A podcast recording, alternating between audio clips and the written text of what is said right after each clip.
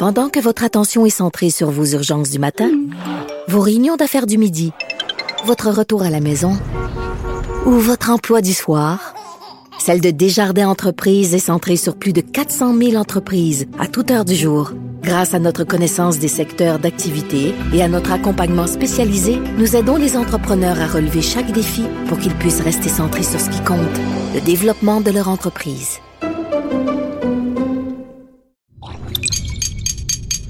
Cube Radio.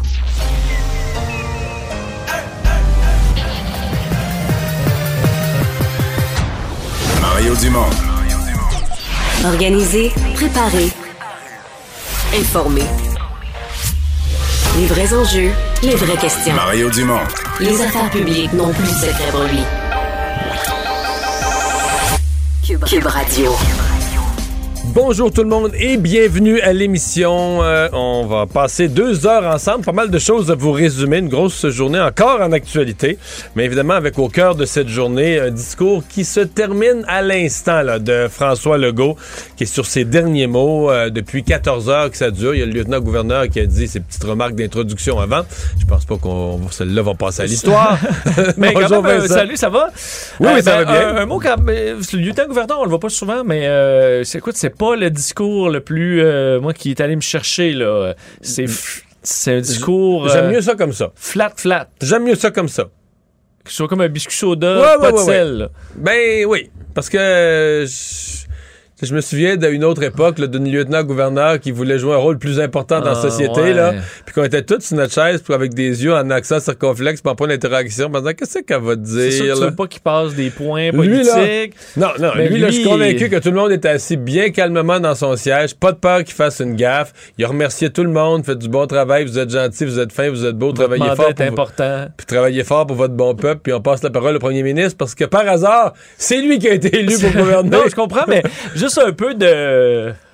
De forme. Ouais, un peu de forme, un peu juste forme. pour montrer qu'il y a une façon de Moi, dire que dirais leur que- travail est important. Mettons que t'as raison. un petit peu plus. Mettons que tu as raison en théorie, je vais te dire qu'en pratique, là, après ce qu'on a eu à Ottawa comme à Québec, comme gouverneur général et comme lieutenant-gouverneur, Ouais, oui, oui, qui se sont mis pieds d'un plat, qui ont gaspillé l'argent, qui ont fait des scandales, une personne discrète. Oui, ah oui, mais fort apprécié. On dirait qu'à vouloir pas faire de vagues, il entre dans l'eau, là. Pied doucement. Là, tu l'entends même pas, un clafoutis, là? Euh, en tout cas, je, je faisais un peu curé, euh, tu sais, le curé de la paroisse qui est plus, tu sais, que ça étend semi. Mais euh, bon, on, Mais on compte tenu passe, des on- expériences vécues, je suis, con- Ouais. je suis convaincu qu'il y a bien des gens qui se disent c'est parfait de même. On une fois que c'est fini, on s'en souvient plus. Ah oui, on- je me souviens même plus de ce qu'il a dit, ça fait une heure à Il a peine. dit merci à tout le monde. Il était fort poli. Oui, oui. il dit, Deux euh, fois. le- le Mais il aurait peut-être commis un impair là, en quittant. Il, a- il est allé dire, euh, d'aller saluer Gabriel Nadeau-Dubois, le premier. chef de la deuxième opposition, avant la chef de l'opposition officielle. Oui, mais il faut dire qu'il était techniquement comme plus proche. Ouais. À quand il s'est avancé, c'était le premier, là. Après ça, il allait voir Mme Bon. Anglade, puis euh, M. Arsenault. Eh bon, alors, Ceci dit, euh, ceci dit, François Legault, dans son discours, bon, il y avait des parties plus philosophiques, le changement, etc. Mais quand même, quand tu fais, quand tu remets bout à bout là, sur une heure ce qu'il va y avoir annoncé, il y a toutes sortes d'annonces bien concrètes qui vont intéresser le, public, des, changements réels dans les, mois à venir. Mais c'est une mitraille euh, d'a- d'annonces. Il y en a, euh, écoute, c'est une après l'autre, sur à peu près tous les dossiers. Euh, François Legault qui a vraiment donné le ton, qui a fait sa longue liste des priorités de son gouvernement qui s'en viennent dans les prochains mois, les prochaines années aussi. Euh, en commençant par un mot sur les, bon, évidemment, le, le- virus, ce combat contre le virus. Et je vais vous faire entendre sur euh, le, retour à la normale, un peu, ou du moins la fin de l'urgence sanitaire. Il a donné un peu plus de détails sur ce, ce qu'on attend pour retirer l'urgence sanitaire. Plusieurs personnes ont l'impression que c'est fini, qu'on devrait lever tout ça. Euh, dans le cas de, de M. Legault, il attend une chose, la vaccination des plus jeunes. On peut l'écouter là-dessus. Je vous annonce qu'on va lever cette urgence sanitaire après la vaccination des enfants de 5, de 5 à 11 ans. Évidemment, on n'est jamais à l'abri des surprises avec la pandémie, mais si tout va bien, cette vaccination devrait être terminée au début de 2022. Bon. Euh, Est-ce que c'est trop loin? Euh, Ben, euh, c'est que moi, je suis un peu. euh, tu sais, c'est vrai qu'il y a un côté philosophique qui m'énerve à maintenir l'urgence sanitaire, mais Je veux dire, ça devient, écoute, pour monsieur, madame, tout le monde, ça devient vraiment théorique. Tu sais, il y a un certain point, quand l'urgence sanitaire faisait que le gouvernement, par décret, fermait les restaurants, fermait Un couvre-feu. euh, couvre-feu. ben, ben, ça ça, fait mal, ouais, tu- ça, tu ouais. fais bien de le soulever, peut-être le cas extrême, le couvre-feu, une heure qu'il faut rentrer dans nos maisons. Mais là, pour vrai, on n'est plus là-dedans. Là. Je veux dire, moi, mettons, les contraintes de la pandémie dans ma vie présentement, là, faut que je porte le masque une fois de temps en temps, mais c'est vraiment une banalité. Euh, sinon, quand je vais au restaurant, comme avant, je vais dans les mêmes restaurants comme avant, faut que je monte une petite affaire sur mon sel en rentrant. Je veux dire, ça n'a rien à voir avec faut que tu sois faut que tu sois rentré dans ta maison à c'était quoi l'heure? C'était 8 h, 9 h, 9 h, je pense? Ouais, ben, il y a eu 8 heures. Il y a eu 8 ça avait heures après ça. 9 heures. Non, mais en tout cas, ça n'a rien à voir. C'est pour ça que l'urgence sanitaire. Bon, euh, par exemple, la dernière utilisation récente qu'on en aurait eu, là, ça a été reporté, mais c'est pour forcer les travailleurs de la santé à être vaccinés. Là, ce qui m'apparaît plutôt logique, sais, demander que les, gens qui les soignants soient vaccinés. Donc, c'est pour ça que. Je pense que, sincèrement, dans le grand public, c'est un non-débat. là. Je pense pas qu'il y a beaucoup de gens qui se lèvent le matin et qui se disent Eh, Bon, Yann, que c'est On dur. se sent en urgence, On se sent en euh, urgence sanitaire. on- Bon, probablement que. Parce qu'admettons, admettons qu'on retire l'urgence sanitaire demain, euh, les, autres restent, les autres règles restent en place. Ouais. Ça change pas grand-chose. Fait que c'est un petit peu théorique, mais il faut la lever un jour. là. Je, je reconnais, il faut la lever un jour, mais c'est pas. euh, Euh, on disait d'ailleurs, et François Legault l'a dit, la bataille contre le virus n'est pas finie. Il faut continuer à faire preuve de prudence et de vigilance. Qui l'amenait, euh, bon, le, le premier grand sujet, c'est le réseau de la santé. On le comprend, là, que ça a été, euh, que ce sera le grand chantier, le grand défi des prochaines années. Et là, Bon. il y en a une que j'avais pas vu venir, moi. Ben, en fait, j'aurais peut-être dû la voir venir, mais c'est un coup de jarnac au médecin. Là, qui, je pense que. On pensait le, problème des infirmières, recrutement de main-d'œuvre. On avait tout vu ça, qui est dans l'actualité des derniers jours. Mais c'est vrai qu'il y, a y y a un problème de prise en charge, de plus en plus de, patients. On avait fait un gros rattrapage au niveau des médecins de famille. Puis là, on perd tout le terrain qu'on avait repris. On est en train de glisser. les gens plus de médecins de famille. Et là, euh, François Legault était. Celle-là arrivait du champ gauche, puis elle est arrivée raide, là. Oui, parce qu'on disait, entre autres, que les médecins avaient été. En fait, que le système s'était adapté très vite euh, à la pandémie, qu'on avait fait des pas de géant avec la télémédecine et compagnie, mais que là, il y avait besoin de la collaboration des médecins, parce que certains prennent pas en charge assez de patients. Et euh, ça pose problème. Mais dans son discours, là, c'est arrivé. Quand je dis que c'est arrivé du gauche, c'est que c'est arrivé raide, là. Nous, notre premier choix, c'est toujours de collaborer et de réussir à désentendre, mais on n'hésite pas. Puis là, c'était des menaces. là, on n'hésitera pas en cours d'année. Si ça fonctionne pas, après à les obliger. Puis... Euh, Ben, ouais, moi, la que les médecins n'aimeront peut-être pas. là. Non, surtout ça que. parler comme ça. Mais surtout qu'ils se sont fait parler comme ça pendant quelques années, sous Gaétan Barrette, au début du mandat de François Legault. Puis là, depuis un an ou deux, c'était calmé avec les médecins. Là, tout à coup, euh, on déterre la hache de guerre dans le discours inaugural aujourd'hui. Il y a un mot qui est revenu, euh, ben, qui a été dit assez bon, fortement par euh, François Legault, c'est la décentralisation. là, un problème qu'il voit comme majeur dans le système en ce moment. Euh, et une, vous voudrez amener une nouvelle vision un peu de la façon de faire dans notre système de santé. Je vous le fais entendre là-dessus.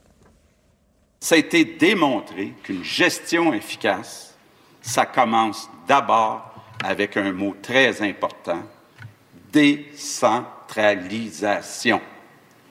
La responsabilité du ministère de la Santé, ça devrait être de fixer des objectifs de permanence, de performance, pardon, et de suivre les résultats. Mais les personnes qui sont les mieux placées pour choisir les meilleurs moyens pour atteindre ces objectifs, ce sont les personnes qui sont sur le terrain.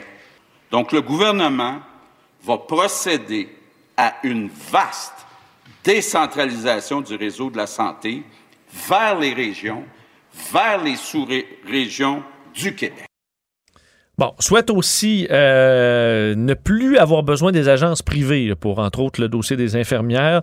Euh, veut doter le réseau public de son propre système, de sa propre banque de candidatures de travailleurs pour aller dépanner à gauche, à de droite. voir, là. Moi, je, je suis 100% pour arrêter. Les agences privées, les gens peuvent être surpris. Voyons, Dumont était plutôt pour ça, pour le privé en santé. Moi, demain matin, si tu me donnes le choix, je vais te dire, privatise des hôpitaux. Mets gestion privée, puis dis, garde, là, là toi, t'es responsable, soigne le monde, tant de chirurgie par mois, tel prix, tu comprends? Gère tes coûts, gère tes... Mais les agences privées, c'est le pire de tous les mondes. C'est que tu fais des agences à l'intérieur d'un réseau public, que les mains attachées de toutes les manières. Tu dis, ben là, quand vous manquez vraiment de main-d'œuvre, il y a des agences privées qui vous fournissent de la main-d'œuvre plus chère, mais qui ne veut pas travailler la fin de semaine, qui ne veut pas travailler le soir, qui ne veut pas travailler. Ben, voyons Et souvent, donc, c'est la même main- main-d'œuvre qu'il y avait avant Qui au était là public, avant. là, Ben oui, et qu'on là, payait moins cher. Euh, donc, oui, une situation que veut éviter François Legault. Virage soins à domicile aussi, qui est un, élément important en santé, un grand virage vers les soins à domicile. Euh, sinon, en rafale, parce qu'il y a quand même beaucoup de dossiers, en technologie, on annonce un ministère de la cybersécurité et du numérique. Euh, on veut d'ailleurs bon, augmenter l'accès Internet haute vitesse, avoir une citoyenneté numérique. On sait qu'avec nos numéros d'assurance sociale qui on circule à peu près partout sur le web, on aura besoin de se trouver cette identité numérique-là plus, plus solide. On sait que le ministre Kerr travaille là-dessus avec ses, ses équipes depuis assez longtemps. Alors, on verra les détails de ça plus tard. Le ministère de la cybersécurité, euh, écoute, je trouve pas ça inintéressant parce que c'est un problème qui, là, qui- je pense. qui est, qui majeur euh, et qui euh, va prendre de l'ampleur. Euh, les garderies, écoute, on lance une vaste offensive pour aller ouvrir Ben là, 37 000 37 000 places. places dans l'année. Ouais, au cours, Énorme. ben, écoute, euh, Énorme, énorme. C'est tout un défi. Mais ça, ça veut dire qu'on va, à mon avis, ça veut dire qu'on va transformer, il l'a pas dit comme ça, mais des places en garderie privée non subventionnées. On va comme racheter les places. On va en faire des places subventionnées. C'est la seule façon, à mon avis, de créer rapidement des. Tu peux pas construire des garderies. Il faut que tu prennes des garderies en place, des, garderies, exemple, privées, euh, qui sont pas pleinement utilisées. Euh, parce que là, à 40, 40 50 pièces par jour, dans certains cas, ils ont des places libres. Tu vas dire, regarde, on vous prend vos places, puis on en fait des places subventionnées. C'est ça qui va être la, façon d'en créer rapidement. Euh, L'emploi, un gros dossier, surtout la pénurie de main-d'œuvre qui touche à peu près tous les domaines. Euh, là, on a une série de mesures. On veut aider les gens à se requalifier, à combler des, des- bon, dans les prochains mois des postes dans les services essentiels en priorité. On voudrait ajouter 100 000 travailleurs qualifiés dans ces différents domaines. On veut trouver un moyen pour encourager les 60-69 ans à continuer aussi pour éviter les retraites, anticiper ceux qui quittent un peu trop tôt. Euh, on veut aider les régions aussi où il manque d'emplois. On veut transférer des milliers d'emplois de la fonction publique en région. Euh, en environnement aussi, annonce euh, concernant les hydrocarbures. Le gouvernement qui prend la décision de renoncer à extraire les hydrocarbures sur son territoire pour atteindre la carboneutralité en 2050. Faut comprendre, par contre, que renoncer à les extraire, euh, On en faisait, ça on veut pas dire de déjà plus. renoncer de les, à les euh, consommer. là. Alors, ça arrive de- du Moyen-Orient. euh, on C'est que nous, on dit on va continuer à consommer du pétrole, mais le nôtre, non, merci. on y touche pas. Non, mais le pétrole autres, on va tout importer. Oui, je sais pas si le transporter par euh, par navire euh, du C'est Moyen-Orient, vraiment mieux, c'est plus c'est mieux là ou du euh, ou du Texas, mais euh, bon, c'est quand même ce qui a été ce qui a été dévoilé. Mais en même temps, dans la mesure où on n'a pas développé les gaz de schiste, essentiellement, ce qu'on avait, c'est quelques projets euh, en Gaspésie euh, mineurs qu'on- qu'on- qu'on- auxquels on croyait même plus. Fait que tu renonces à pas grand-chose. Et sur l'économie, on veut travailler sur euh, les produits québécois. Euh, un peu, euh, bon, on- le gouvernement va lancer dans les prochains mois une campagne de promotion des produits faits au Québec. Le premier ministre qui veut réduire les importations de produits que le Québec, que, le Québec est capable de fabriquer soi-même. Alors, bon, ça fait partie des, de, de la liste d'annonces. Il y en a Puis une à la fin du cours euh, éthique, Oui, éthique et, culture, religieuse, religieuse. c'est terminé. Euh, sera remplacé par un cours euh, de citoyenneté. là. Alors, ce sera probablement les, les mêmes professeurs qui vont tout simplement adapter le contenu. D'ailleurs, pour augmenter, toujours en éducation, là, pour aug- augmenter le taux de diplomation chez les jeunes, on veut instaurer un programme de tutorat permanent, réinventer la formation professionnelle, euh, la jumeler à des stages. On veut investir massivement en éducation. Euh, François Legault disait l'éducation, c'est l'avenir de notre société. On veut augmenter le taux de diplomation de 82 à 90% chez les jeunes euh, québécois. Fait quand même un, un gros menu, là. Oui, c'est un- pour une année, euh, pour un gouvernement qui irait juste une année dans son mandat, c'est un Et- très, très gros menu. Mais moi, je retiens quand même de ça euh, toute la notion de changement, entre autres dans le réseau de la santé, là, toute la notion de changement, où ça, euh, on l'a entendu plusieurs fois. Euh, c'est un système immense qui a brûlé je sais pas combien de ministres. Alors, j'ai hâte de voir euh, comment cette fois-ci on est vraiment convaincu de pouvoir implanter euh, euh, des, grands changements. L'autre dossier qui a fait juste en dehors des, des travaux du Salon Bleu, mais dans les corridors de l'Assemblée nationale qui a fait jaser aujourd'hui, c'est la décision du Canadien de Montréal. En fait, ça fait deux jours là, que c'est dans l'actualité.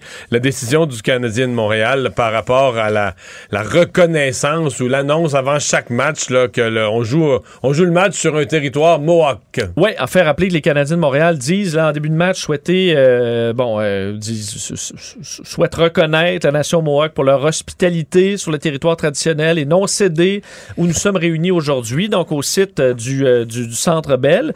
ça a fait réagir aujourd'hui parce que les partis d'opposition ont révélé un peu leur position sur le sujet. Je les faire entendre un petit extrait de chacun. On entend Dominique Anglade qui, elle, appuie le, geste du, des, des Canadiens la réaction de Paul Saint-Pierre Plamondon du, euh, du, Parti québécois et de euh, Gabriel Nadeau-Dubois de Québec solidaire. On peut les écouter en rafale. Le geste est plus important que finalement la véracité des faits. Non, il faut combiner les deux, bien sûr. Je veux dire, il ne faut pas faire l'un sans l'autre. Alors, il faut vérifier, le chose, euh, il faut vérifier le, les faits.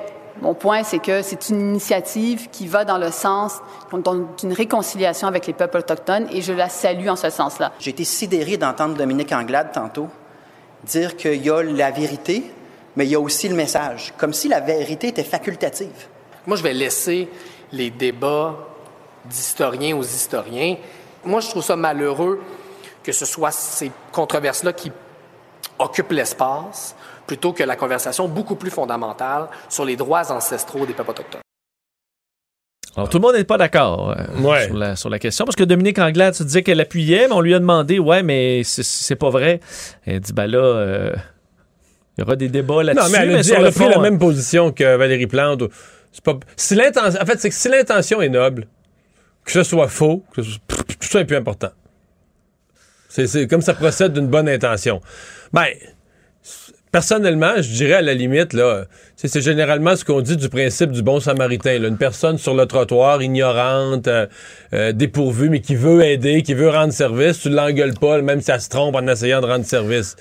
Mais est-ce que comme chef, maire d'une ville, chef d'un gouvernement, tu peux, euh, comme ça, ou même pour un club de hockey comme le Canadien, mettre officiel une fausseté historique, c'est ça que je suis pas certain. Mais est-ce qu'il y a moyen, il y a assurément moyen de trouver des initiatives pour appuyer les, peuples autochtones en demeurant dans des choses qui sont factuelles? Ben, il doit bien y avoir des façons. Je peux pas croire.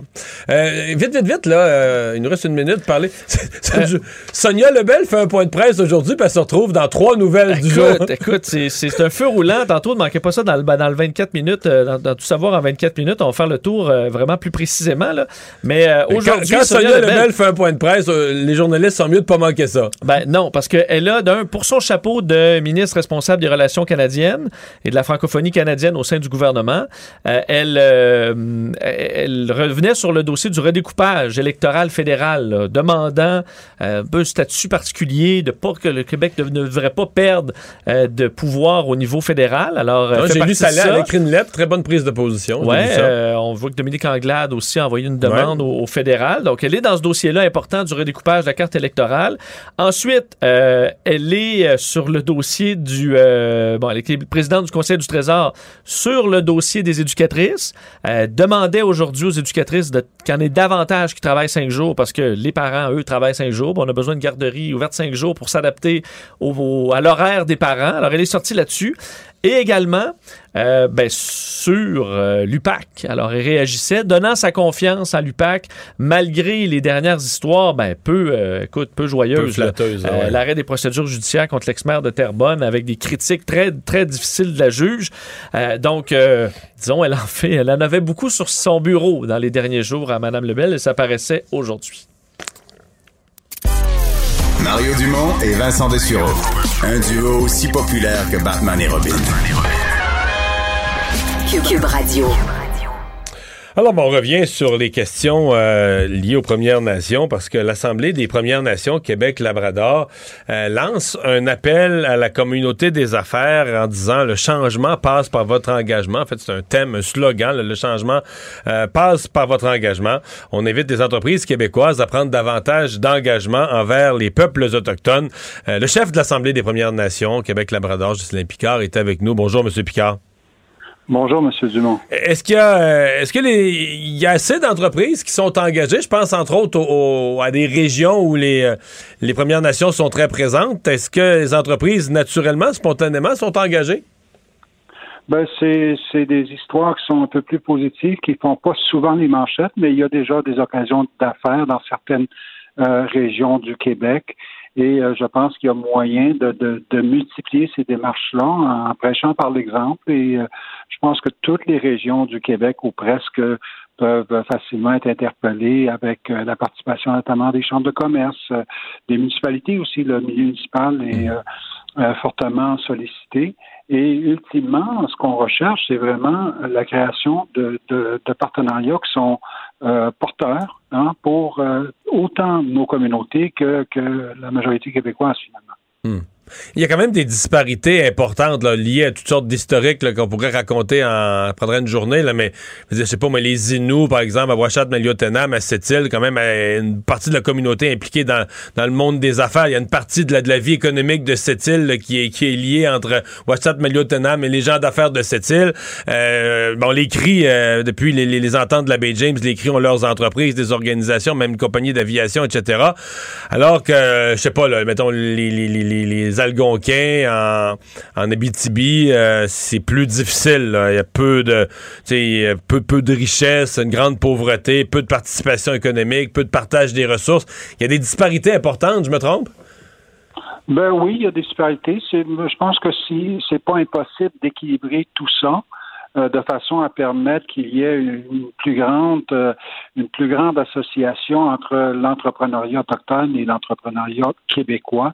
Et euh, c'est pour cela que nous, on, organise un événement à la fin novembre à Montréal, mais qui va aussi être un tremplin pour des conférences un peu plus euh, au niveau des régions, Gaspésie, Côte-Nord, et même euh, des communautés qui sont peut-être un peu plus limitrophes à, des grands centres urbains. Je pense à, Québec notamment, Montréal aussi, hein, avec les Abénakis sur la rive sud, à peu près une heure de Montréal. Donc, il y a des possibilités. Il s'agit de les explorer et de les exploiter si c'est possible. Donc, il faut vraiment euh, mettre ça comme, comme ordre du jour, si on veut, comme agenda là, pour euh, euh, l'entreprise ben, le, le comme on la connaît, mhm. et, mettre, euh, mettre finalement ces connaissances-là à profit il fut une époque, je remonte 20 ans en arrière, où l'une des clés économiques qui semblait vraiment susciter l'espoir, euh, autant euh, bon dans des euh, communautés autochtones que dans des régions où on voulait rétablir une sorte de paix ou un accord, on, disait qu'il faut partager les ressources naturelles. bon, sur la côte nord, par exemple, on parlait aux ressources forestières. Je sais que les négociations étaient ardues, on s'entendait pas nécessairement sur ce qu'on devait, la, la, part qui devait revenir à chacun, mais disons, on s'entendait sur le principe que si on développait les ressources puis que tout le monde en profite, autant en termes de retombées, exemple, s'il y a des droits de coupe sur la forêt, on les partage, qu'en termes d'emploi, s'il y a des emplois qui sont créés, ben il y a des emplois pour, euh, pour euh, les, les, les, jeunes des communautés autochtones qui ont besoin de travail, etc. Euh, est-ce que ça, ça a été abandonné? Est-ce qu'on est encore au travail là-dessus? Il me semble que c'est moins dans l'actualité aujourd'hui qu'à l'époque, par exemple, d'un Guy Chevrette, il y a 20 ans. Ben écoutez, vous, vous touchez à plusieurs points en même temps, M. Dumont, parce qu'il y a la réalité politique, évidemment, qui fait que certains processus, oui, traînent en longueur, hein, des années, euh, des fois pour certaines nations qui sont aux, tables de, de, négociation pour essayer d'arriver à des ententes euh, pas similaires nécessairement euh, à la paix des braves, mais à tout le moins dans l'esprit pour qu'il y ait une certaine certitude durable. ceci étant, il en demeure pas moins qu'il y a quand même des opportunités qui se présentent à nous. Vous parlez de la création d'emplois. Bon, on a longtemps insisté que le Québec vit une pénurie de main-d'œuvre et nous, on a des populations qui sont très jeunes, qui demandent à être euh, un peu plus formées et qui pourraient facilement combler ces lacunes. Donc, euh, il s'agit de voir un peu, d'être un peu, euh, euh, avoir un, esprit innovatif et voir comment on peut faire contribuer notre communauté à l'économie québécoise finalement. Ouais. Oui, effectivement, des jeunes j'avais eu mon baptême euh, il y a, pas comment ça fait de temps, 20 ans, alors que j'étais à Betty-Amit sur la Côte-Nord. Euh, et je sortais d'une réunion, une espèce de centre communautaire à l'heure où les jeunes sortaient de l'école. J'ai dit, OK, ça, c'est un autre Québec. Ici, des... Ah. on, était, on, était, au Québec à ce moment-là dans les familles d'un enfant ou deux. Là. J'ai dit, OK, ça, c'est un autre, une autre réalité. il y a des jeunes. Là. On pas de grandir nos écoles, oui. C'est ça. Euh, Monsieur Picard, il faut que je vous parle du, euh, de l'initiative du Canadien là, qui fait réagir. D'abord, est-ce que c'est... Est-ce que c'est ce qui est demandé? Est-ce que c'est ce qu'on veut voir et entendre euh, des, territoires non cédés à la veille d'un match de hockey? Est-ce que c'est la, voie de l'avenir, un pas dans la bonne direction, une distraction? Comment vous voyez ça?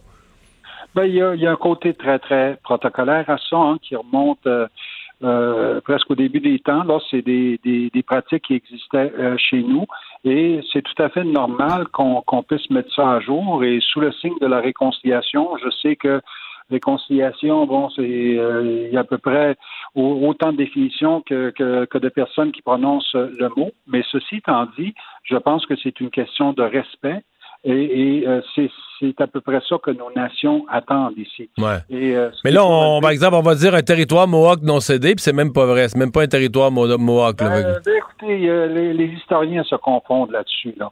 Et, ce, que, ce que je dis, moi, c'est que, OK, il y a la version de vos historiens, il y a la version des nôtres aussi.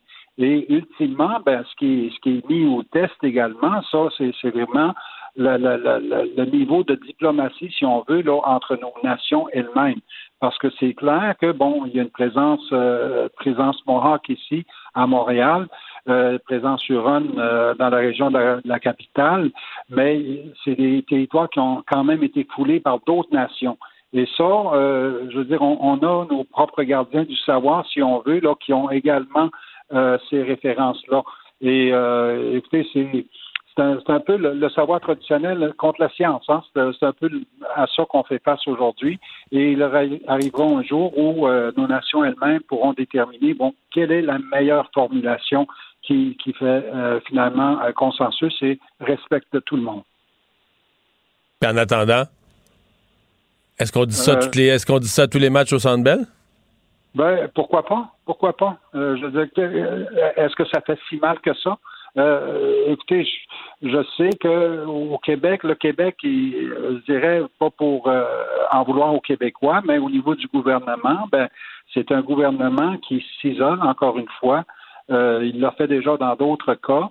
et qui ne procède pas à cette reconnaissance territoriale au même titre que hmm. le reste du pays le fait.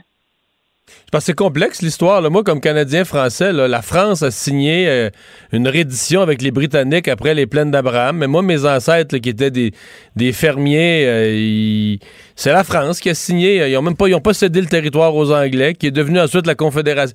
Comment est-ce que je veux dire? Là? Je, l'histoire. Puis il y, a eu la déportation des Acadiens, qui est une affaire épouvantable, des francophones qui ont été expulsés, pire que tout le reste. Ben, pire. toutes des horreurs qui sont arrivées dans l'histoire. Euh, mais c'est complexe, hein? Euh, ben, le titre dont on parle, M. Dumont, là, il est tout autre. Et ça a été euh, confirmé, reconfirmé par les, plus hauts tribunaux du pays. Donc, c'est très clair qu'il y, a un titre autochtone qui, reste qui reste très, très présent sur le territoire et sur, sur ce fondement-là, bon, on ne hmm. peut pas évidemment faire le procès de l'histoire, mais il y a quand même des aspects de l'histoire qui sont euh, fondamentaux. Euh, est-ce que, les, est-ce que les Molson devraient donner une, Ils ont construit trois tours à condo là, qui doivent valoir je sais pas combien de centaines de millions, ce qui devrait donner une ristourne aux Mohawks parce qu'ils ne sont pas chez eux, ils sont sur le territoire Mohawk. Non, non, ben, je veux dire, il faut pas pousser, pousser quand même l'exagération. Là. Euh, je pense qu'on parle d'un protocole qui était demandé ici, qui est tout à fait honorable. Et pourquoi ce ne serait pas possible? Je comprends. La, la, date à l'Assemblée nationale, on a l'impression que les partis sont divisés 50-50 là-dessus. On va voir encore comment tout ça va, évoluer. Mais bon, le club d'hockey canadien, lui, a l'air déterminé à, maintenir ça.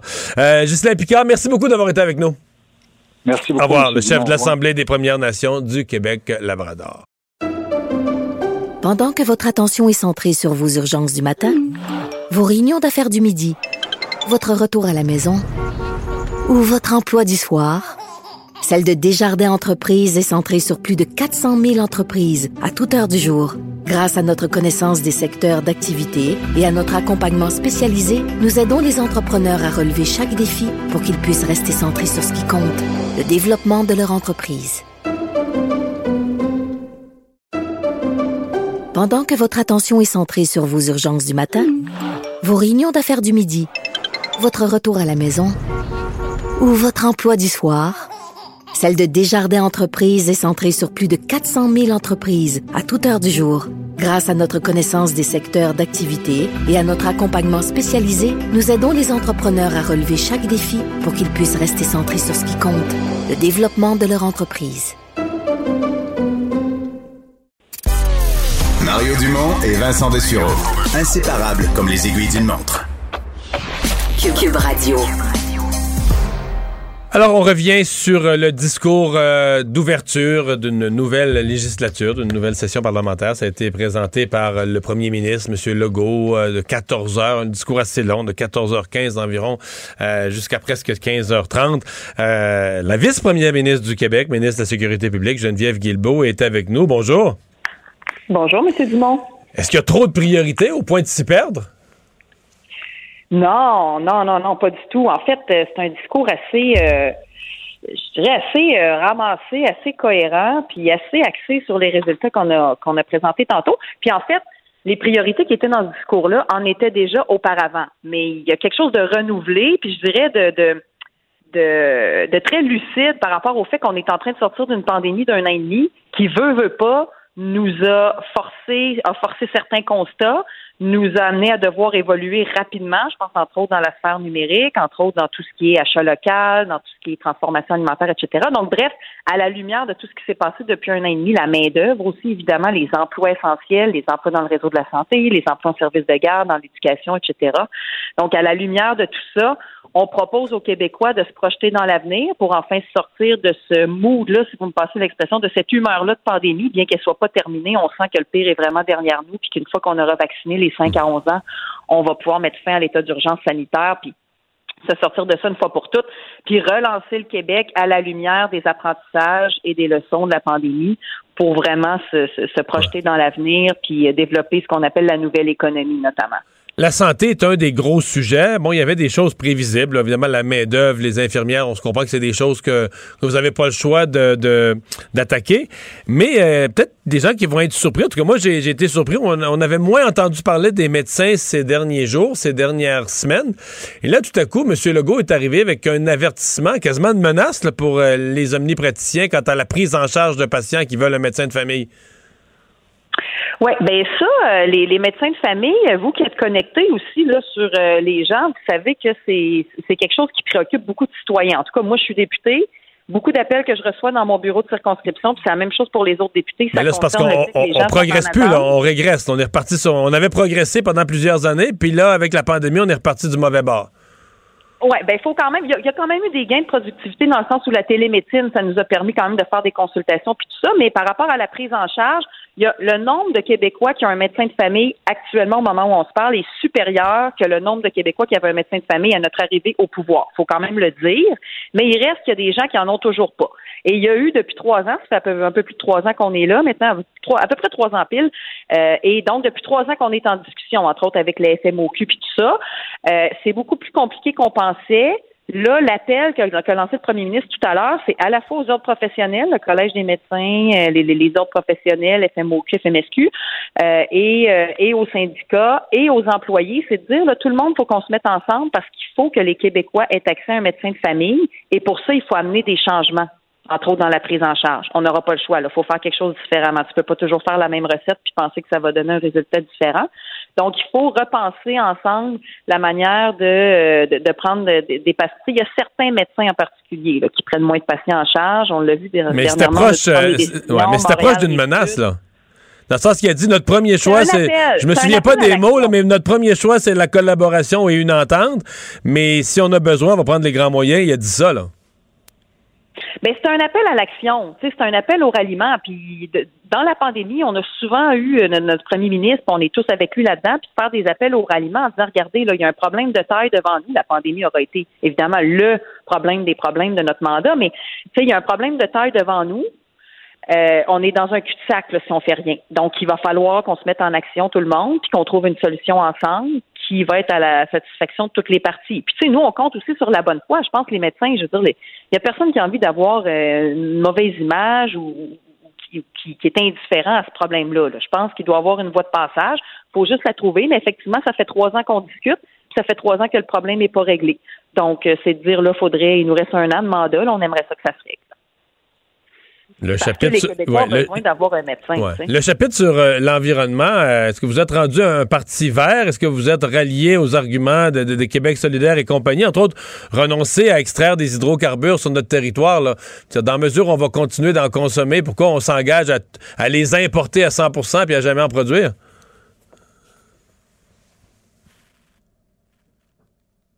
Hop. Bon, interprétez pas ça comme quoi ma question était trop rough. Là. La, la, communication a vraiment tombé au point mort euh, soudainement. Est-ce qu'on peut... Oui, on a rétabli la communication, Madame Guilbeault. Oui, excusez, la communication a coupé. Oui, est-ce que vous aviez entendu la question? Je dois la répéter? Oui, non, sur l'environnement. Puis j'étais en train de dire qu'on a toujours été un parti fortement préoccupé par l'environnement. C'est sûr que c'est peut-être pas aussi flamboyant que d'autres partis représentés à l'Assemblée nationale, parce que nous, c'est très incarné dans euh, quelque chose de réaliste, puis quelque chose de conciliable avec le nécessaire développement économique. Il faut être capable de générer des, revenus si on veut créer de la richesse, mais il faut le faire d'une manière verte. L'économie verte, c'est pas juste une ligne de presse, là.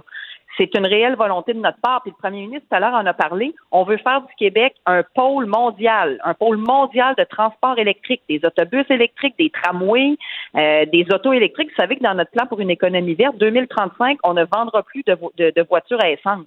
Je pense qu'il n'y a personne qui attendait la CAC là et pourtant on l'a fait. Donc un pôle de transport électrique, un pôle à filière batterie, un pôle d'hydrogène vert, vous l'avez dit, interdiction d'exploiter des hydrocarbures. Donc tu sais, on, fait des actions très, très, très, très, très concrètes au-delà des discours. On a mis plus d'argent que n'importe quel gouvernement avant nous dans notre PEV, notre plan pour une économie verte. Donc, tu sais, des projets, on en a, puis pensons juste à notre contrat avec New York, là, 20 millions dernièrement, 20 milliards, 20 millions? 20 milliards, 20 milliards. 20 euh, milliards, c'est ça. Chez Hydro, on compte en milliards. C'est ça, oui, c'est ça. Un million, c'est pas mal trop modeste. Donc, 20 milliards avec Hydro, on a des contrats avec le Massachusetts. Donc, les gens pouvaient être sceptiques au départ il y a trois ans, mais avec tout ce qu'on a fait en ce moment, forcé de constater qu'on aurait été sur le plan des actions et des résultats concrets le gouvernement qui probablement va contribuer le plus à la réduction des gaz à effet de serre, non seulement ici, mais mondialement. Fait que ça, ça mérite d'être reconnu. Puis là, on ajoute une couche aujourd'hui là, avec les hydrocarbures, puis c'est pas fini. Fait que tu sais, on est résolument axé vers le développement d'une économie qui va être verte, parce qu'il y a moyen de faire plus d'argent au Québec, tout en se préoccupant de l'environnement. De toute façon, on n'a pas le choix de se préoccuper de l'environnement. Je pense qu'il n'y a personne aujourd'hui qui est assez déconnecté pour penser que c'est secondaire, la question environnementale. il faut que ce soit euh, en, filigrane de tout ce qu'on fait comme, comme action gouvernementale puis comme action de développement dans, dans toutes nos régions partout. Puis inclure les MRC aussi, il y avait, il y avait un bout intéressant aujourd'hui sur les régions. Je ne sais pas si vous aviez l'intention d'en parler, mais je veux quand même le réitérer parce que, on parle beaucoup de développement économique, développement de nos régions, gouvernement des régions. Ben, encore une fois, les MRC, on veut les embarquer, nous, dans tous ces plans-là qu'on a, que ce soit le développement de l'économie verte, les, les, projets de transport électrique, puis tout ça, les zones d'innovation qui s'en viennent. L'innovation, ça va être quelque chose d'hyper important. Euh, parce que ça aussi, on, on s'en sortira pas. Là, le numérique, euh, la manière de, de, repenser les modèles d'affaires, la manière de développer nos entreprises, la manière de, de substituer les problèmes de main-d'œuvre avec, entre autres, la productivité, la robotisation. Fait qu'il y a plein de choses là-dedans super intéressantes, axées sur le futur, sur les technologies. Puis on veut que toutes nos régions, puis toutes nos MRC embarquent dans ce mouvement-là, que chacun puisse avoir ses projets, que chaque, que chaque région puisse avoir ses emplois à valeur ajoutée, puis que finalement, ben, tout le monde bénéficie de la création de richesses, puis de, l'amélioration de qualité de vie, Internet haute vitesse aussi qu'on est en train d'installer partout. Fait c'est un ensemble de choses qui fait que les gens vont pouvoir être plus heureux et plus prospères partout au Québec. Mme Guilbeault, euh, comme ministre de la Sécurité publique, euh, vous êtes responsable des corps policiers, dont l'UPAC. Euh, est-ce que vous avez été mal à l'aise de ce qui s'est passé hier dans le dossier de Terrebonne? Non seulement les, toutes les accusations, tout le dossier qui tombe, mais des remontrances de la juge à l'endroit de, l'UPAC. Oui, ben on a reçu le jugement. On est en train de l'analyser de notre côté, tant de notre côté chez nous. Moi, je, effectivement, je suis responsable de l'UPAC, mais il y a aussi le DPCP qui est, euh, dont il est question dans ce jugement-là, qui est en train de l'analyser de son côté. Puis d'ailleurs, la réaction, tu sais, je, je vais être quand même circonspect dans ma réaction parce qu'on est en train de l'analyser du côté du DPCP pour euh, pour, pour, voir euh, évaluer nos moyens là, dans peut-être faire euh, une action devant la Cour d'appel du Québec. Donc, c'est tant aussi longtemps qu'on n'aura pas pris notre décision à cet égard, parce qu'évidemment, quand il y a un jugement, il y a toujours la possibilité de faire appel, puis c'est le DPCP qui fait cette analyse-là. Donc, pour cette partie-là, je vais rester très réservée, mais il reste que sur l'UPAC comme tel, on, est en train aussi de voir, tu sais, pour faire un, parce que là, je m'attends pas à ce que les, nos, euh, nos, auditeurs aient lu un jugement de 87 pages, là, mais, euh, mais en gros, on remet en question un peu la façon dont l'enquête a été faite ou la façon dont les choses mais, ont mais vous êtes consciente que pour le public, là, euh, c'est la confiance générale dans, dans, dans l'UPAC. Vous, est-ce que vous gardez confiance dans la nouvelle administration? Oui, ben on a nommé le nouveau commissaire de l'UPAC. Rappelez-vous, les quatre partis à l'Assemblée, c'est pas seulement le gouvernement qui l'a nommé, là, c'est tous les partis à l'Assemblée nationale. On a tous voté en faveur du nouveau commissaire de l'UPAC, M. Godreau. Et lui est en train de redresser cette organisation-là. Moi, parallèlement, j'ai fait adopter deux projets de loi aussi pour l'aider, pour que les choses aillent mieux à l'UPAC, parce que faut faire la distinction. Il y a, cette, y a cette nouvelle-là aujourd'hui, ce jugement-là, mais toutes les autres vieilles enquêtes dont on a entendu parler qui ont avorté, qui découragent les gens, c'était toutes des vieilles enquêtes initiées, pilotées par l'ancienne administration puis l'ancien commissaire de l'UPAC. Ça, c'est important quand même de faire la nuance. Là, on est dans une nouvelle administration. Ce jugement-là, effectivement, en partie, touche des choses qui sont faites avec la nouvelle administration. Donc, on est en train d'évaluer ça. On est en train d'évaluer les possibilités. C'est sûr que si on va en appel, puis finalement, en appel, on nous dit que, euh, tu sais, finalement, ça, change le jugement et tout ça, ça va changer aussi les conclusions. C'est pour ça que je vous dis que c'est difficile de se prononcer avant de, savoir qu'est-ce qu'on va faire pour la suite du processus judiciaire. Mais oui, la nouvelle administration, moi, j'ai confiance. Pas plus tard que la semaine passée, d'ailleurs, je rencontrais le commissaire de l'UPAC. Je fais toujours le tour annuellement de mes dirigeants d'organisme pour voir si tout va bien, euh, sans mêler des enquêtes, bien sûr. ça va mieux, mais ce jugement-là, moi non plus, quand je dis ça, écoutez, euh, je pense que ça réjouit personne, mais on est en train de l'analyser finement d'un point de vue juridique pour voir si on va le porter en appel ou non, parce que le DPCP lui-même estimait que, selon eux, ça leur apparaissait pas fondé sur la preuve présentée. Les conclusions factuelles qui étaient, qui étaient dans le jugement, ça leur apparaissait pas fondé compte tenu de la preuve qui avait été déposée. Donc, on va attendre de voir les fruits de l'analyse du DPCP. Madame Guilbeault, merci. Merci à vous. Au revoir. Et je vous euh, partage tout de suite une nouvelle de, dernière heure euh, qui triste nouvelle concerne quelqu'un que j'aime bien, euh, notre collègue de TVA Sport, Mike Bossy, qui vient de, s'exprimer dans une lettre qui, qui, est publiée, bon, depuis plus de six ans par le biais de TVA Sport. Vous m'avez laissé entrer dans vos salons. J'ai eu le privilège de vous raconter le hockey comme je le comprends, comme je le connais. Vous avez été d'accord ou non avec moi, etc., etc. Et aujourd'hui, c'est avec un grand chagrin que je dois me retirer de vos écrans pour une pause obligée un arrêt nécessaire pendant lequel je devrais recevoir des traitements pour un cancer euh, du poumon. Donc, euh, pour une période indéterminée, là, euh, Mike Bossy qui doit se, retirer pour combattre la maladie, combattre un cancer du poumon. Donc, nos, pensées, nos meilleurs voeux de prompt rétablissement et de courage avec lui. Mais donc, je voulais vous partager cette nouvelle. Alors, ça explique, sincèrement, j'avais pas, pas l'explication. On ne voyait pas Mike Bossy depuis les quelques jours où la saison de hockey a repris, mais on sait maintenant pourquoi. Pendant que votre attention est centrée sur vos urgences du matin, vos réunions d'affaires du midi, votre retour à la maison ou votre emploi du soir, celle de Desjardins Entreprises est centrée sur plus de 400 000 entreprises à toute heure du jour. Grâce à notre connaissance des secteurs d'activité et à notre accompagnement spécialisé, nous aidons les entrepreneurs à relever chaque défi pour qu'ils puissent rester centrés sur ce qui compte, le développement de leur entreprise.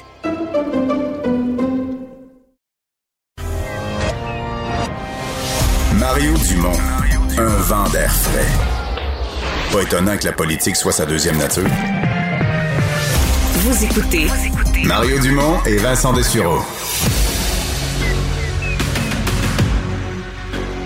Emmanuel Latraverse. J'ai pas de problème philosophique avec ça. Mario Dumont. Est-ce que je peux me permettre une autre réflexion? La rencontre. Ça passe comme une lettre à la poste. il se retrouve à enfoncer des portes ouvertes. La rencontre, la traverse, Dumont. Emmanuel Latraverse euh, nous, euh, nous joint. Bonjour, Emmanuel. Bonjour. Bonjour. Ah, revenons sur ce long et quand même discours où il avait beaucoup, beaucoup de points à amener. En fait, monsieur le, le ah, il 334 mots. Oh! oh! Et euh, des priorités, il en a beaucoup. Est-ce que quand tu as 25-30 priorités, c'est encore des priorités, Emmanuel?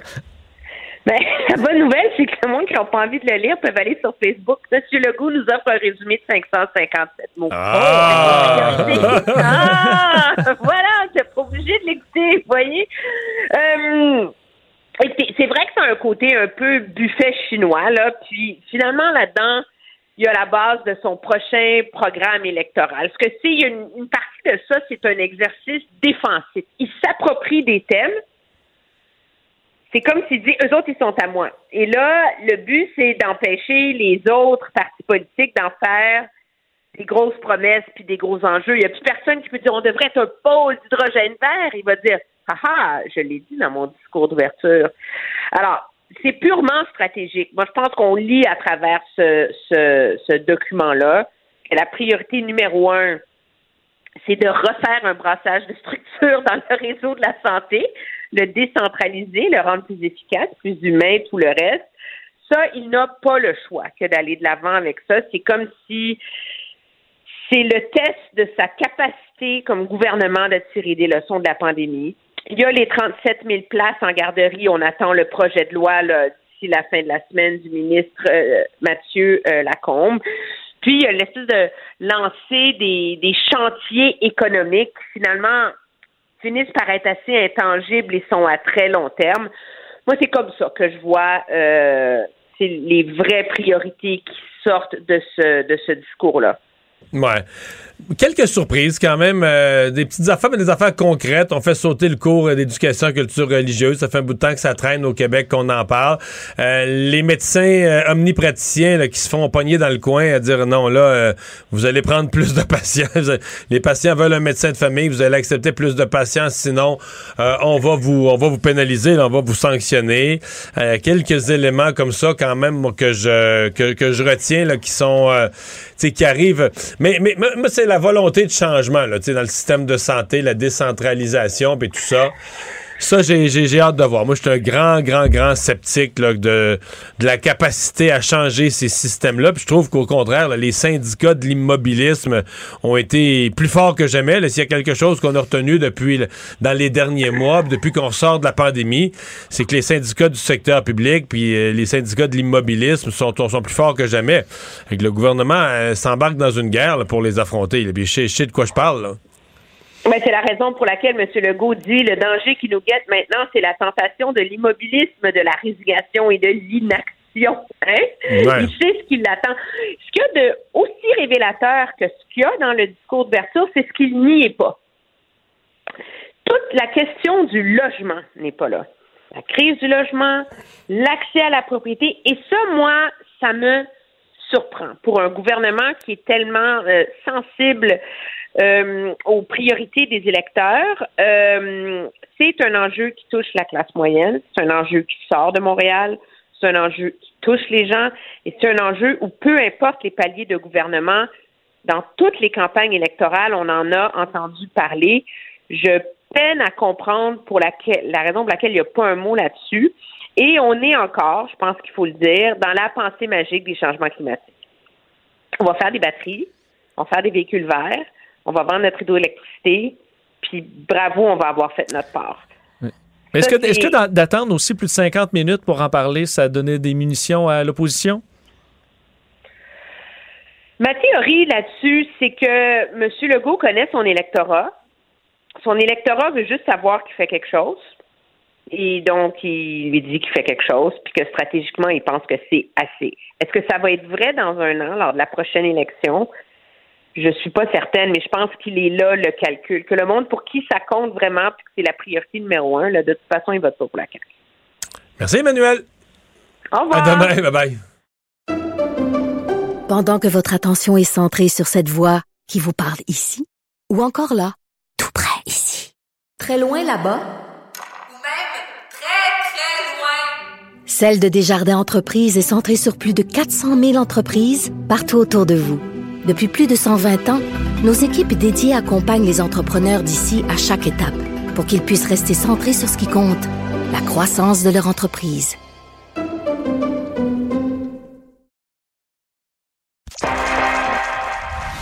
Mario Dumont. Il analyse l'actualité et sépare les faits des rumeurs. Il n'a qu'une seule parole, celle que vous entendez. Cube Radio.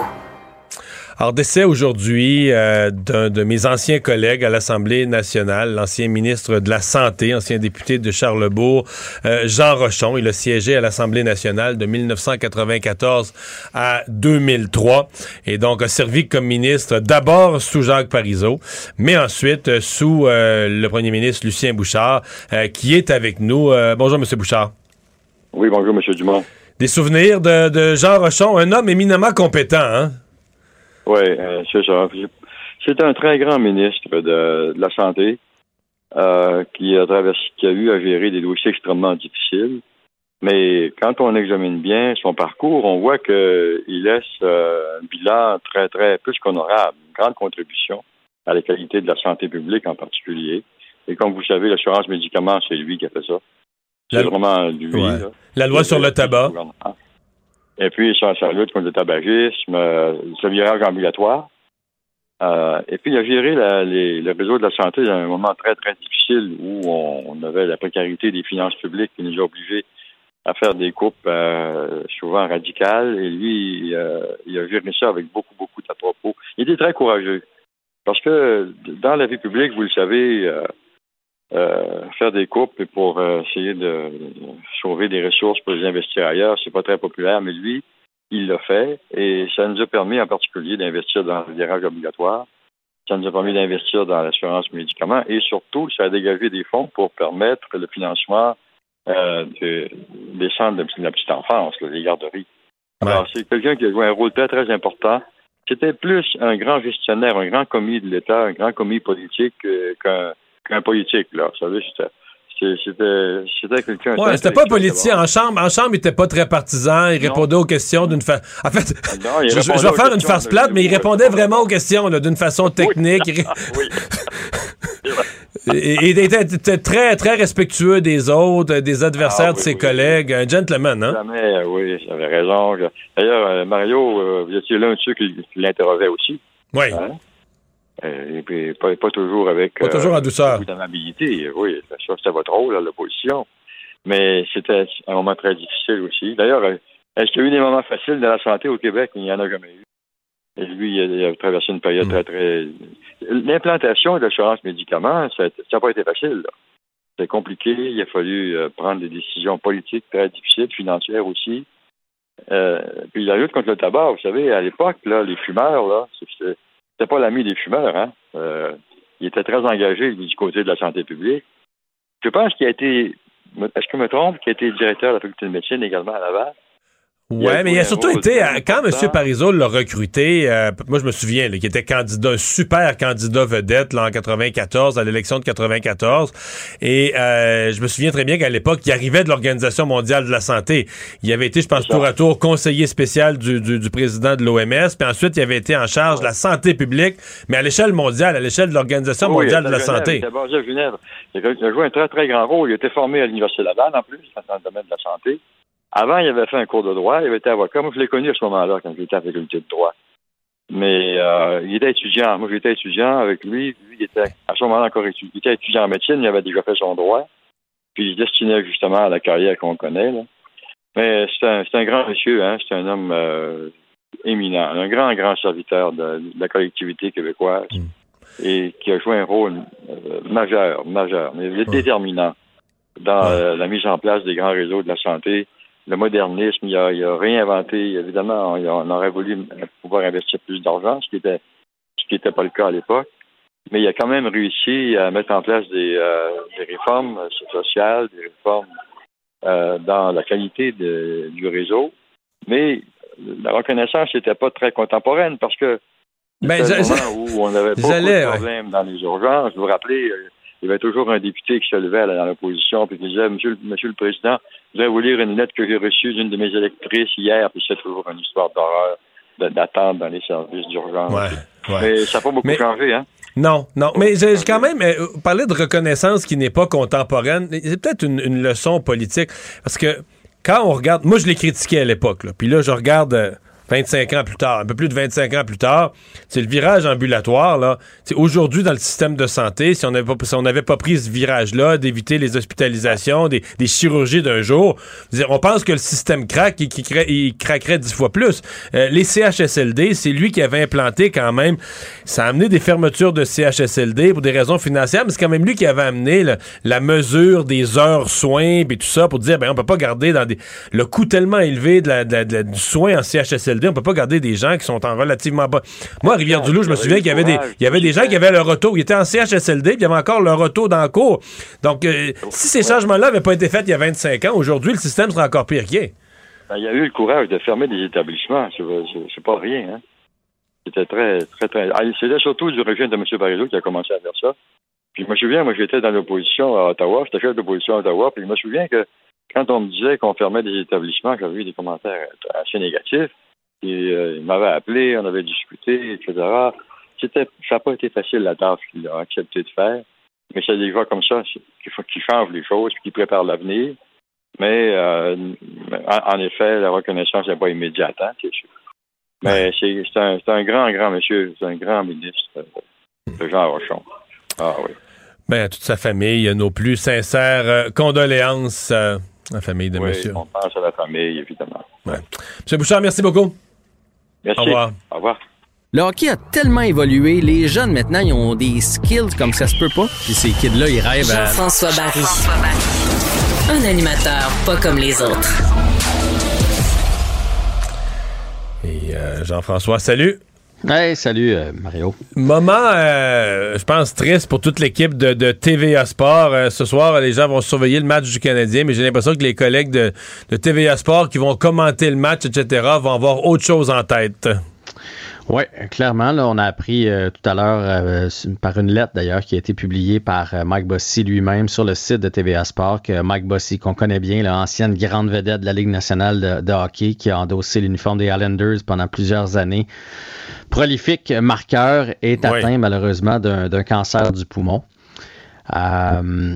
Et ce qu'il a écrit, dans le fond, c'est qu'il va donner son 100%. Là, c'est 1 à 0 pour le cancer, mais qu'il n'a pas l'intention de se laisser abattre, qu'il va se battre euh, comme il l'a fait sur la patinoire, avec toute l'énergie qu'on lui connaît, avec toute la fougue qui lui permettait de marquer des buts.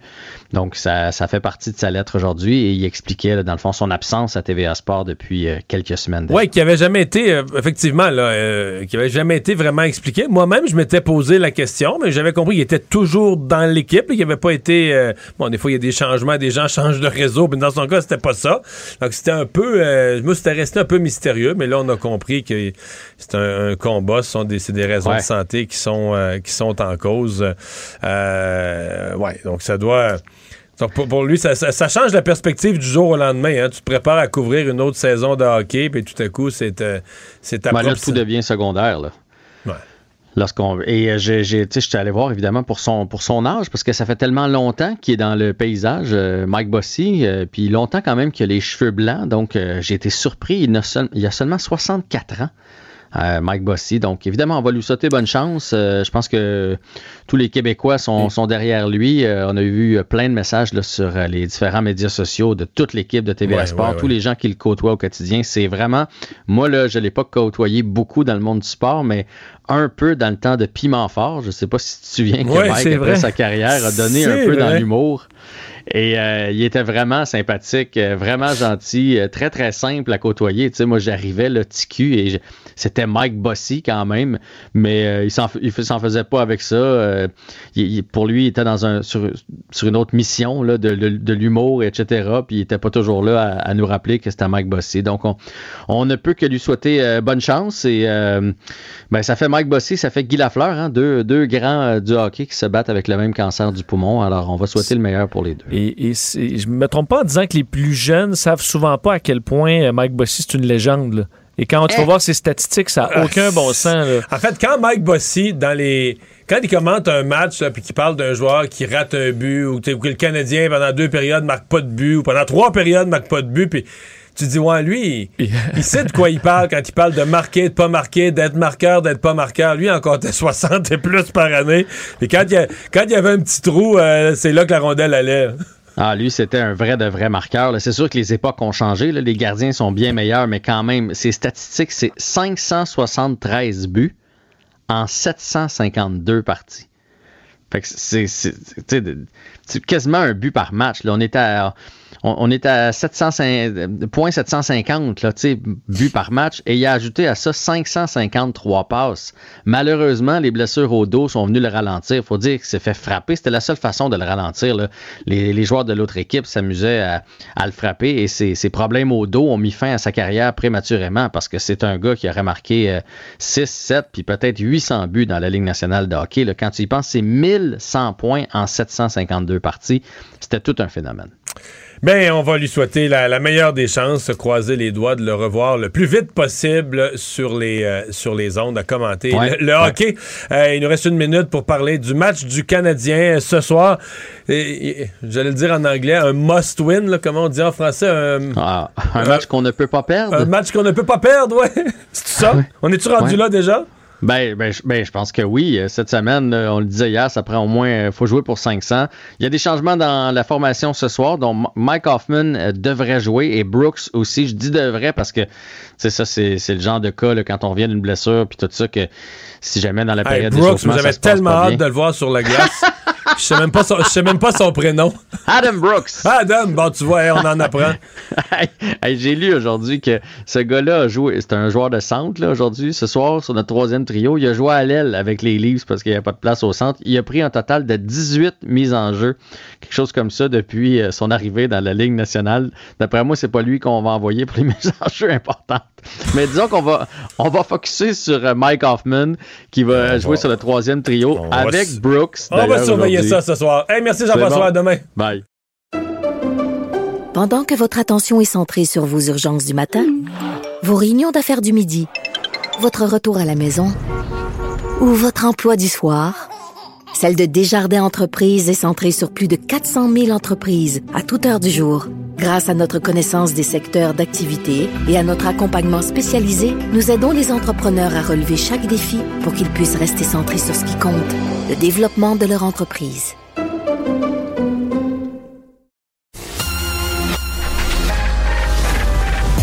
Mario Dumont et Vincent Dessureau. Des propos crédibles, avec des fois un brin de sarcasme. Ben, quand les nouvelles sont moins crédibles. Mario Dumont et Vincent Dessureau. Cube Radio. Cube Radio. Cube Radio. En direct à LCN. Le moment de retrouver Mario Dumont dans les studios de Cube Radio. Euh, Mario, discours qui était attendu de François Legault. Beaucoup, beaucoup, beaucoup de, de promesses qui sont faites dans ce... Des promesses qu'on avait entendues en 2018 aussi, mais il y a des objectifs euh, en environnement qu'on n'attendait pas, par exemple. Oui, euh, petite attaque contre les médecins aussi qu'on n'attendait pas contre les médecins qui prennent pas assez de patients, le cours d'éthique et culture religieuse qui tombe. Je nomme ça comme ça pour, pour un peu confirmer qu'effectivement, là, ça va dans plusieurs directions, ça touche plusieurs sphères de la société. Euh, euh, plus que je m'attendais, parce que euh, initialement, on pensait plus à un discours qui allait recentrer l'action du gouvernement, alors que là, c'est comme si on redonne les détails de tout un programme dans tous les euh, secteurs. Donc, est-ce que ça, on pourrait dire que c'est une faiblesse? Est-ce que vraiment euh, on redonne au gouvernement là, les grosses, grosses, grosses priorités? Peut-être pas tant que ça. Plus un programme là, très, très diversifié, euh, très large. Bon, il y a certainement euh, des, des actions là-dedans qui sont... euh, ben, prenons le cas des, euh, de l'environnement, effectivement. Là, on a quelques mesures. Pas assez pour l'opposition. La première critique de l'opposition euh, est la même dans le cas des, des deux principaux partis d'opposition, c'est qu'on ne parle pas assez d'environnement, puis c'est devenu, c'est venu trop tard dans le, dans le discours. Mais euh, Bon, pour moi, il reste que, c'est pour le public, je pense que le premier sujet où les gens vont être attentifs, c'est la santé. Et euh, ça, euh, grosse décentralisation, mais tu sais, c'est pas la première fois qu'on entend ça, une volonté de changer les choses en santé. Euh, mais c'est un système très difficile à changer, des pouvoirs bureaucratiques énormes, des pouvoirs syndicaux ultra puissants. Euh, tous ceux qui ont... Tu sais, je veux dire, euh, à peu près tous les ministres de la Santé se sont fait bouffer par le Ah. système de, de- par le système. là, Incroyable.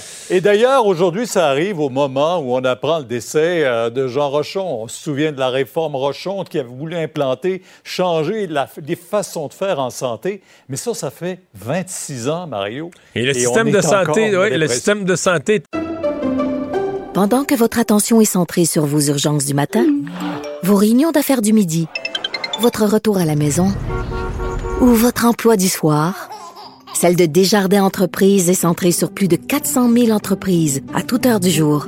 Grâce à notre connaissance des secteurs d'activité et à notre accompagnement spécialisé, nous aidons les entrepreneurs à relever chaque défi pour qu'ils puissent rester centrés sur ce qui compte, le développement de leur entreprise. Était déjà en crise à l'époque. Monsieur Rochon, mais d'ailleurs, euh, c'est peut-être une leçon dans ça, parce que Monsieur Rochon, un homme que j'ai beaucoup respecté, euh, euh, ses réformes, on voit mieux. À l'époque, elles étaient très critiquées, les gens avaient été trop, très durs avec lui, là, ça m'inclut. Mais euh, quand on les regarde 25 ans après, ces réformes, on se dit, ouais, dans le fond, le virage ambulatoire, les chirurgies d'un jour, s'il avait pas fait ça à l'époque, euh, notre système serait encore bien pire aujourd'hui. On pense que là, tout est engorgé, mais ça sera encore bien pire aujourd'hui. Donc, quelqu'un que, dont l'action, disons, ça, euh, on, on voit mieux le, le- le sens de son action bien après. Mais là, le gouvernement, ouais, revenons au gouvernement actuel.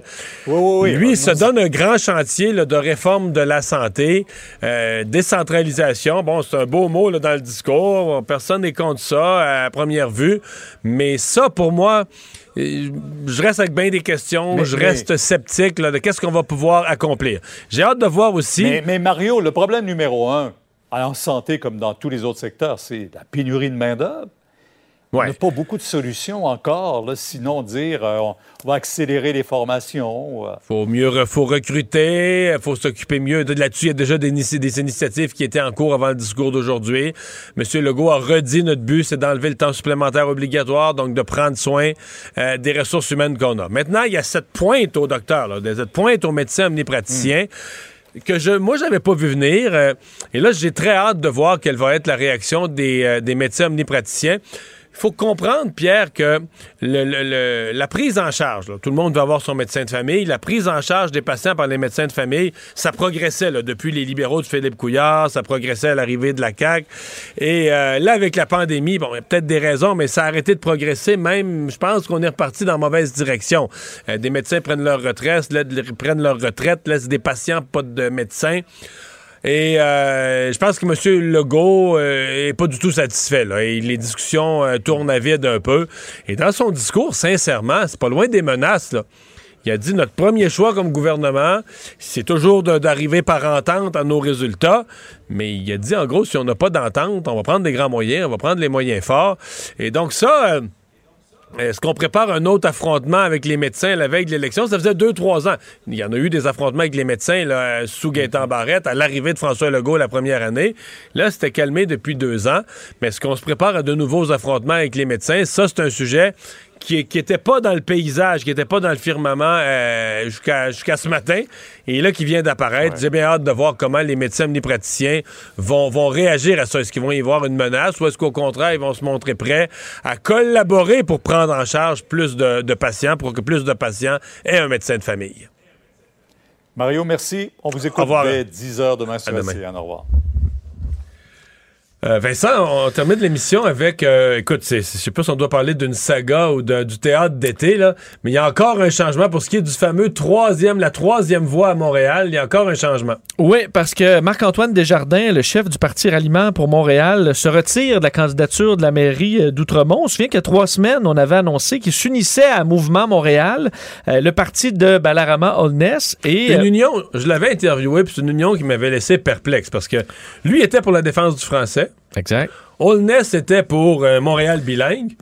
Et là, leur entente pour unir leurs forces, c'était de dire, ben là, Holness, il met de côté son affaire de Montréal bilingue, mais on va faire un référendum là-dessus. Ouais, une consultation publique. Puis là, moi et lui, on va être chacun dans notre camp. T'es des gens du même parti, mais qui feraient un référendum où ils seraient dans des camps opposés. Oui, ils vont argumenter. Donc, dans un débat, euh, mettons à radio, on mettrait les deux du même parti. Ça n'a pas rapport, là, tu sais. Bon. Mais bon, euh, là, entre-temps, euh, Holness, je pense, s'est rendu compte que son vote était anglophone et que son vote était extrêmement déçu. Et il a redit, moi, je vais faire de Montréal un Montréal bilingue. Et ça, ça n'a pas, euh, ça a pas passé. Euh, de sorte que c'est d'ailleurs, euh, on fait, il fait référence dans un, bon, ce qui a été envoyé là, euh, aux, aux médias. Il dit par la présente et par principe, je me retire de la course à la mairie d'Outremont en me dissociant totalement du parti Mouvement Montréal, de son chef et de ses propos tenus le mardi 12 octobre 2021. Et il dit Je ferai aucun commentaire d'ici la fin de la campagne municipale. Alors. C'est du théâtre d'été, pour vrai. Depuis le début, là. Et euh, du côté de M. Holness, on dit que ce, ce départ-là n'aura aucun impact puis qu'on Ben poursuit voyons. la campagne comme si de rien n'était. OK. tu fais une fusion il y a trois semaines, puis il part, euh, il part en pleine campagne, il y a deux semaines du vote. Dit, on n'en parle plus, on oublie ça. Ça n'a pas existé. pas. Non, faut pas, faut pas euh, parler du passé, Mario. Faut regarder vers l'avenir. Tu penses bien. Bon, merci Vincent, merci à vous d'avoir été là. On se donne rendez-vous demain, 15h30, c'est Sophie Durocher qui s'en vient. Cube Radio.